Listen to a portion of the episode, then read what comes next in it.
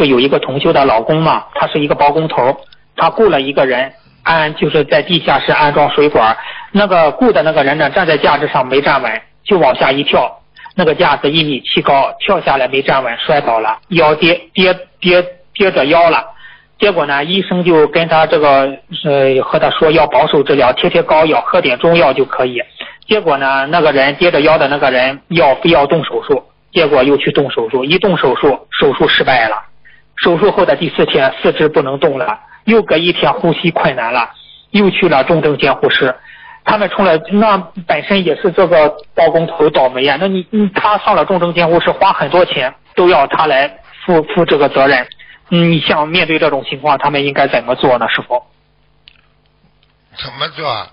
那个不念经有什么办法了？嗯，他呃，他妻子念经，嗯，他妻子念经了，他老公已经许了吃全素了。啊，刚刚开始呀。哎，这种嘛就是嗯，对对对，他妻子修了好几年了。靠积累的呀，他有功德呀，这他老婆把功德拿出来嘛，很快这个人就开始恢复健康了呀。嗯，对对对。啊，但是他不肯拿出来呀，他妻子肯拿的。嗯，他妻子是给他烧小房子，烧了不少了，是一天一天的给他烧小房子，就给这个人。这个等到业障来到的时候再烧，已经来不及了。来不及了啊！我问你，你着火了之后，你有什么办法了？嗯。哎，哎，师傅，您说的太对了，就是您以前多次跟我们讲过，就是这个炸药已经爆，这这已经爆炸了，你怎么嗯嗯做呢？是？怎么做都不圆满了。